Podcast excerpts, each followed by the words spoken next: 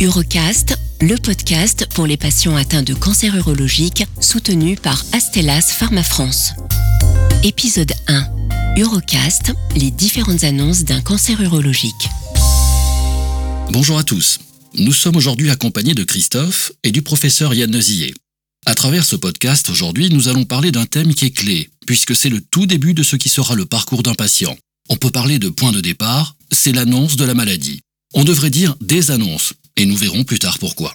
Mais avant de traiter ce sujet, je vais vous présenter nos deux intervenants, qui sont les principaux concernés par ce moment de l'annonce, un patient et un professionnel de santé.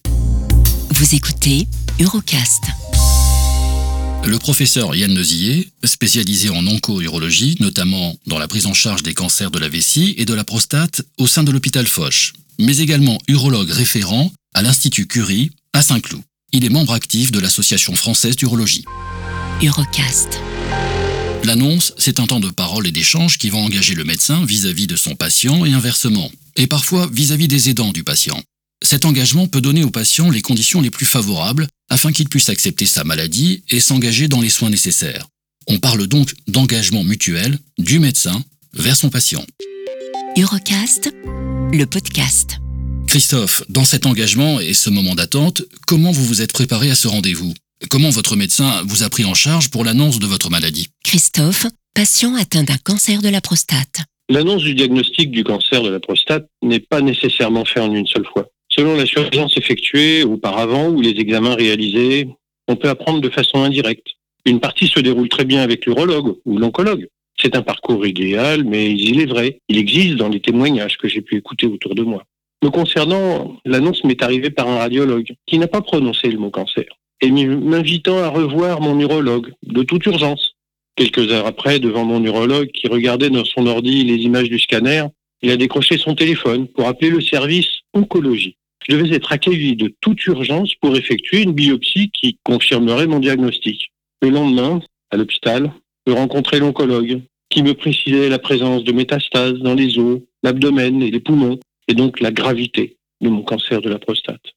J'ai vécu mon projet personnalisé de soins un mois et demi plus tard, m'annonçant ma chimiothérapie dans les cinq semaines. J'ai été obligé de solliciter un deuxième avis pour savoir ce que j'avais vraiment, et mon aidant aussi. Urocast. Professeur Nozillet, en tant que médecin, c'est votre quotidien avec les patients, annoncer puis engager une prise en charge thérapeutique. Mais comment envisagez-vous ce moment? Y a-t-il une méthode particulière? On sait que la Haute Autorité de Santé a établi un guide pour accompagner les professionnels de santé à cela. Mais est-ce utilisé?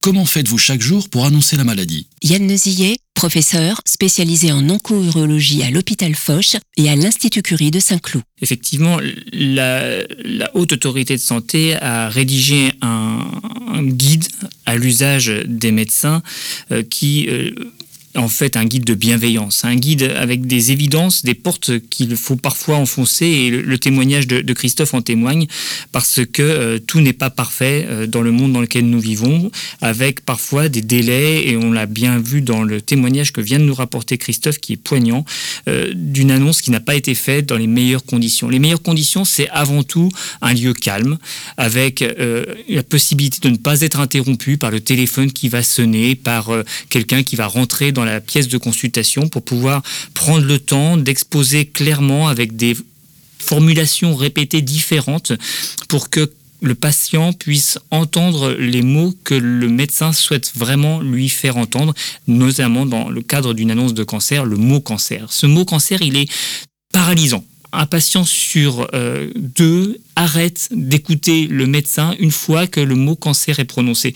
Et nous le savons, et il faut en tenir compte dans la façon dont on annonce le, mot cancer aux patients. Et tout est en anticipation. Ce que l'HS, la Haute Autorité de Santé, a souhaité préciser dans ce, dans ce, ce guide, c'est comment mettre en œuvre l'anticipation de l'annonce vis-à-vis du patient, en faisant en sorte qu'à chaque étape, et on le voit bien dans le témoignage de Christophe, il est allé passer un scanner. Pour quelle raison finalement a-t-il passé ce scanner? Le médecin aurait peut-être pu déjà, en l'envoyant passer le scanner, lui expliquer que c'était possiblement parce qu'on allait mettre en évidence des anomalies et que possiblement ces anomalies pourraient être un cancer Et en entendant déjà, en présumant que peut-être il va y avoir une annonce, eh bien l'annonce est moins brutale et ainsi le patient peut s'y préparer davantage et donc être plus attentif à ce que le médecin va lui annoncer.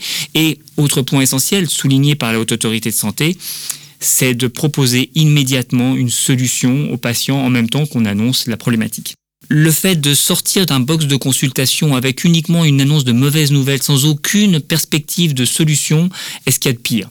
C'est pourquoi la HAS recommande deux choses hormis ce plan personnalisé de soins qui doit être présenté au patient durant la même consultation que celle d'annonce, il est important que le patient puisse joindre son médecin dans les heures qui vont suivre la consultation et donc de ne pas faire ce consultation d'annonce typiquement le vendredi soir à 18h en dernier créneau de façon à ce que le patient ne se retrouve pas seul et démuni sans aucune information durant tout un week-end. Et euh, la dernière chose qui est importante, c'est l'écoute. Euh, il ne faut pas que le médecin, parce qu'il pourrait lui-même avoir une certaine empathie dévorante vis-à-vis de son patient, ne se rende pas compte qu'il ne fait que donner le message sans écouter le ressenti immédiat du patient, et ce ressenti immédiat est essentiel. Vous écoutez Eurocast. Je disais tout à l'heure qu'il n'y avait pas une annonce, mais des annonces. La maladie est en effet un long parcours où il y a parfois ce que les patients appellent des rechutes, des récidives. Le cancer s'est parfois développé dans le corps, on parle alors de métastase. Christophe, en tant que patient, vous avez appris à vivre avec la maladie. Les premiers traitements, euh, vous êtes dans un parcours de soins, vous avez développé un lien avec votre médecin. Mais comment réagit-on à cette deuxième annonce? Est-ce que l'on est mieux préparé? Christophe, patient atteint d'un cancer de la prostate. En fait, ma récidive a eu lieu 18 mois après la première annonce, après un traitement chimiothérapique et radiothérapique. Et là, dans ce suivi, c'est le compte-rendu de radiologie qui m'a appris ma récidive. En raison du Covid, le radiologue ne pouvait pas me le dire en face, comme avant. Et il n'a pas voulu me le dire, ne serait-ce que par téléphone. J'ai regardé le papier fourni par la secrétaire, récupéré ma carte vitale et j'ai lu en ouvrant le papier de nouvelles métastases de plus de 2 cm au niveau des surrénales. Et ses voisines, qui avaient pris 1 à 2 mm de circonférence en plus. Heureusement que je savais que les surrénales produisaient de la testostérone. Plus généralement, le point de départ de l'annonce de la maladie va planter le décor dans les bons comme dans le mauvais sens du terme. Ça ne veut pas dire que tout est fichu, loin de là. Le parcours d'expérience va m'amener des rencontres humaines simples, humbles, en contact direct, parfois marquantes par des mots et des gestes professionnels que j'ai rencontrés et qui, euh, qui m'ont touché. Plus particulièrement, j'insiste sur le choc émotionnel qui va se créer et vivre sa propre vie. Transformation tout au long de mon parcours de patient. Personnellement, devant la gravité, euh, il m'a été dit de profiter de la vie maintenant. Cette gravité pouvait engendrer une durée de vie plus brève. Vous voyez bien sur les informations des essais effectués euh, des courbes où 20% de l'échantillon était vivant au bout de 24 mois mais c'est général euh, dans cette statistique, mais pas nécessairement sur mon cas. Ce que je sais, c'est que ce choc émotionnel, il est important de le traiter, de le triturer, de jouer avec pour passer à autre chose et pas rester euh, euh, enfermé. C'est sur le plan humain qu'il peut se, se, dégonfler pour revenir à une vraie valeur positive et constructive pour envisager des améliorations de la qualité de sa vie. Eurocast, le podcast. Merci Christophe pour votre témoignage. Professeur Neusier, votre mission au quotidien, c'est d'accompagner le patient du début, donc de cette annonce fatidique dont je parlais, mais comment se passent les annonces de récidive? Professeur Neusillet. Plus encore que la première annonce où finalement on a de l'espoir à apporter au patient puisque comme on le disait précédemment, en même temps que l'annonce de la maladie, on va présenter au patient et à ses aidants les solutions que l'on peut y apporter. Euh, la récidive doit euh, être éminemment anticipé dans euh, sa présentation. C'est-à-dire que clairement, le patient suit des montagnes russes émotionnelles. Il passe de l'espoir de guérison, alors que ce terme est rarement employé en oncologie, à euh, celui de se revoir à nouveau projeté dans une fin imminente avec euh, ces images d'épinal qu'ont tous les patients de euh, d'hommes et de femmes dénutris accrochés à un pied à perfusion. ces images sont horribles et bien évidemment que tout médecin doit avoir en, son fort intérieur la, la conviction que le patient, lorsqu'il pense à sa propre mort, se projette dans cette image euh, désastreuse. Et donc, la perspective d'une récidive doit être envisagée dès le départ comme une éventualité qui aura à son tour des solutions. Et il est vrai qu'il y a des solutions aujourd'hui dans le cancer de la prostate, dans le cancer de la vessie et dans d'autres cancers, jusqu'à plusieurs lignes de traitement après l'initiation de euh, la prise en charge, même au stade les plus avancés de la maladie. Et donc, cet espoir, il est essentiel de le conserver avec le patient parce que sa participation au projet thérapeutique, le fait qu'il maintienne son état de santé en ayant une activité et c'est éminemment dépendant de son moral, eh bien, euh, fait partie du soin. Et donc, euh, pour répondre plus précisément à votre question, je vous dirais qu'en fait, c'est du copier-coller avec plus le, temps passe, euh, plus il y a d'empathie et moins il y a finalement de technicité.